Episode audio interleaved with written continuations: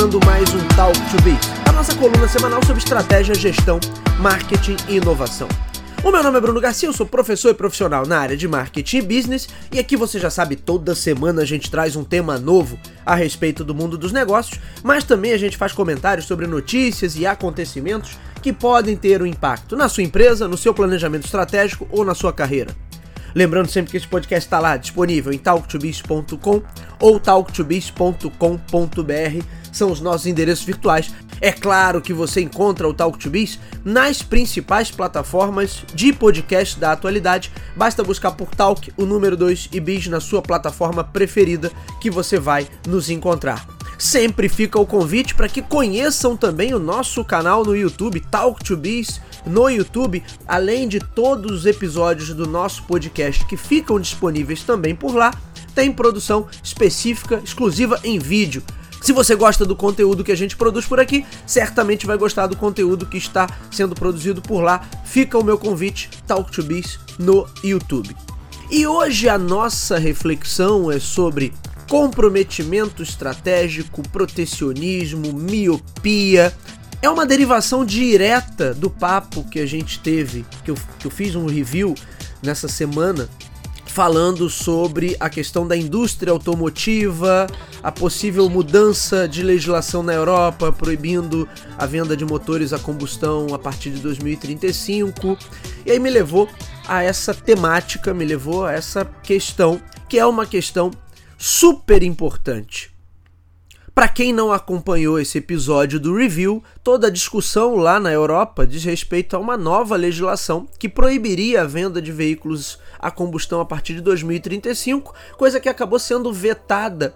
Não vetada, mas talvez um pouco adiada, porque na última semana a Alemanha se absteve do voto, então o, o bloco europeu não tinha mais a maioria para aprovar a nova legislação. O que, na visão dos reguladores, é uma virada de chave mais rápido para acelerar esse processo de mudança para os carros elétricos. Isso forçaria a, a uma maior competição, as empresas forçarem os preços para baixo, enfim, toda essa discussão que a gente teve no episódio do review. Mas o que fica em aberto é a discussão sobre qual o melhor direcionamento que as companhias deveriam tomar. Olhando pela perspectiva do marketing, claro que o ideal seria migrar logo para nova matriz elétrica e buscar inovação, buscar uma melhor proposta de valor para os seus produtos, ao invés de buscar as medidas de bloqueio com o intuito de frear o avanço dos concorrentes, que me parece ser o caso de todo o dilema da indústria europeia. De um lado, eles têm a concorrência da indústria chinesa de elétricos, do outro lado do oceano, eles têm a poderosa concorrência da Tesla. E aí Tesla e a BYD, que é uma indústria chinesa, lideram o ranking nas vendas de elétricos e no mercado europeu eles já representam aí cerca de 10% das vendas, o que é uma ameaça para a indústria tradicional. Mas a gente não pode perder de vista que administrar um negócio vai além de olhar apenas pela perspectiva do marketing. Eu tenho outros fatores importantíssimos aí que vão influenciar na nossa tomada de decisão. Tem que pensar na cadeia produtiva, contratos e parcerias, aspectos jurídicos e regulatórios, o custo dessa transição e a viabilidade financeira da mesma, o impacto social causado por uma mudança grande nessa infraestrutura, e em cada uma dessas esferas eu tenho pontos que não podem ser deixados de lado na gestão de um grande negócio. Daí surge esse questionamento totalmente válido sobre a postura da indústria automotiva tradicional, que deixa ali muito claro, né, pelo menos as, a, todo o noticiário, todas as declarações que a gente teve ao longo da semana passada, deixam muito claro que essa indústria tem uma indisposição para eletrificar a sua frota rapidamente. Se eles puderem, eles vão tentar fazer isso da forma mais lenta e mais gradual possível. Qual é a análise que a gente pode fazer disso? Seria de fato uma questão de comprometimento estratégico ou seja, a indústria já empenhou recursos para aquele direcionamento ali e agora fica difícil simplesmente alguém dizer e falar agora não vamos mais para lá, vamos para cá, né? sendo que você já aplicou dinheiro naquela direção. Seria puro protecionismo, né, uma tentativa de criar barreiras de entrada para esse mercado, ou seria uma questão de miopia de mercado, uma incapacidade de perceber as mudanças de direcionamento e assim continuar apostando todas as fichas em um modelo que pode estar com os dias contados.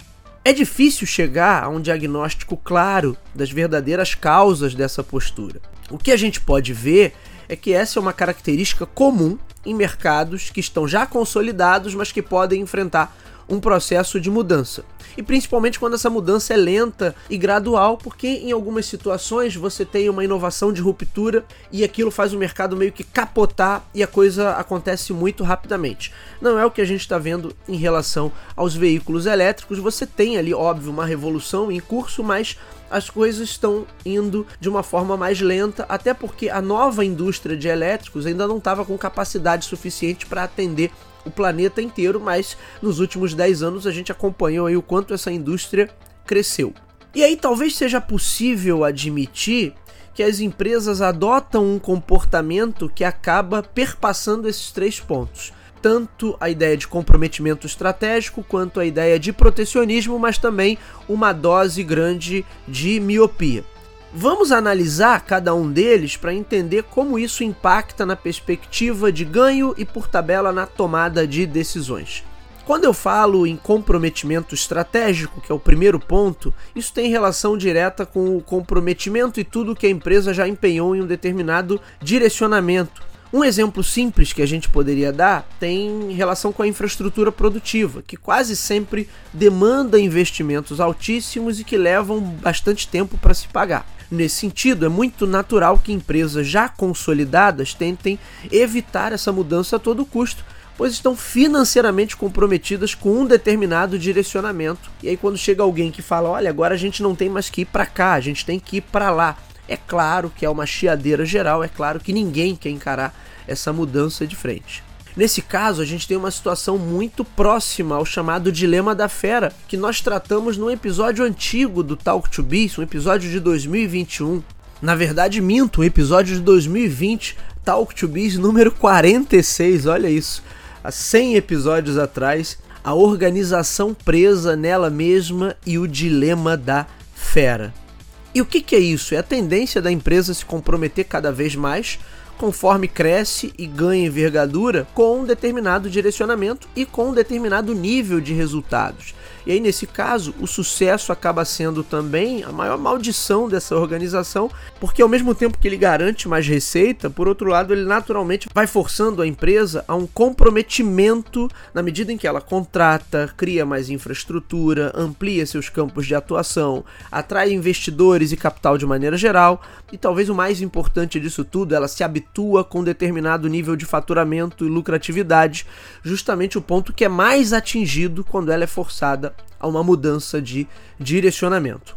No caso específico das montadoras, para algumas delas existe um comprometimento acumulado ao longo de décadas, ou talvez ao longo de praticamente todo o século passado, e a partir disso fica bem complicado pensar que de uma hora para outra elas estariam super dispostas e animadas a mudar como se fosse a coisa mais natural do mundo. Por isso, o comprometimento estratégico acaba tendo um peso grande nesse processo de tomada de decisão. E lembrando que não se trata apenas de pensar na infraestrutura, o comprometimento tem outras facetas. A gente pode falar do comprometimento social, por exemplo, os compromissos regulatórios, comerciais, sindicais até, tudo isso junto pode virar uma gigantesca bola de neve que acaba retendo as possibilidades de inovação de uma empresa.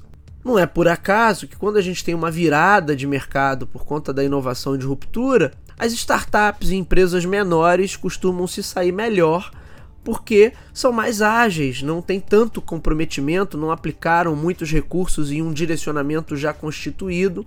Tendo menos comprometimento, elas conseguem bailar nesse mercado, se movimentar nesse mercado de uma forma muito mais dinâmica. Um exemplo que eu citei, inclusive no episódio do review, foi a questão da indústria fonográfica, quando teve ali ao longo dos anos 2000 uma guerra declarada com formato MP3 de música digital, e essa guerra foi contra o formato e contra todas as mecânicas de distribuição digital de música. E aí, com toda certeza, o nível de comprometimento dessa indústria envolvendo todos esses aspectos que nós já citamos aqui, certamente contribuiu para esse processo de engessamento. Enquanto a Apple, né, mesmo não sendo uma startup, uma empresa pequena, mas ela não tendo qualquer vínculo constituído com a indústria musical ou com, esse, com essa cadeia produtiva, ela pôde construir uma nova proposta de valor praticamente do zero e sem qualquer amarra que a dificultasse diretamente.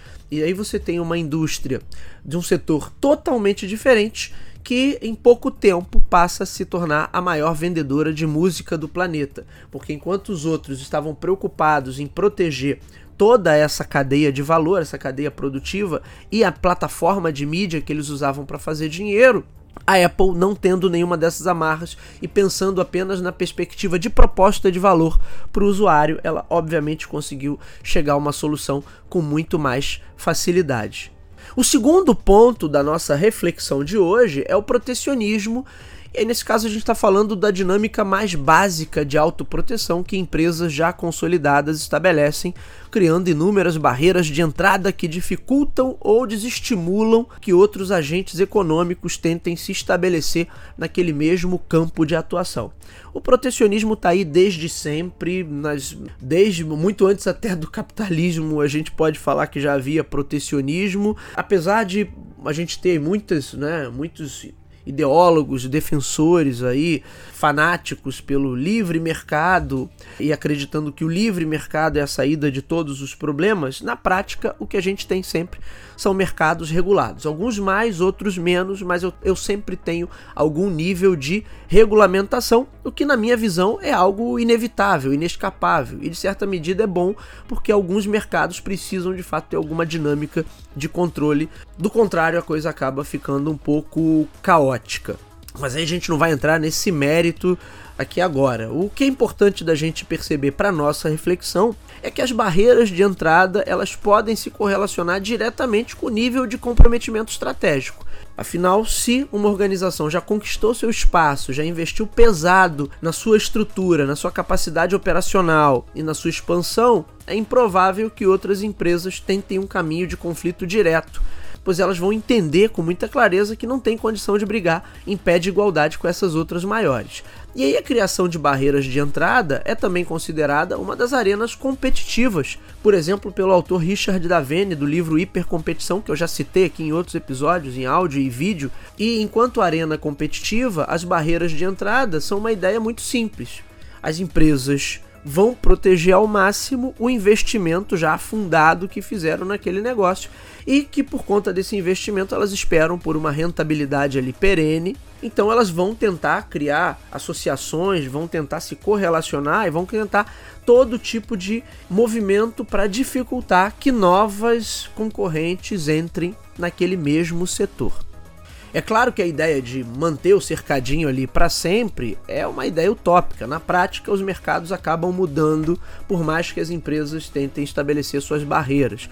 Mas os investidores, é claro, vão sempre tentar proteger os seus investimentos, nada mais natural do que isso.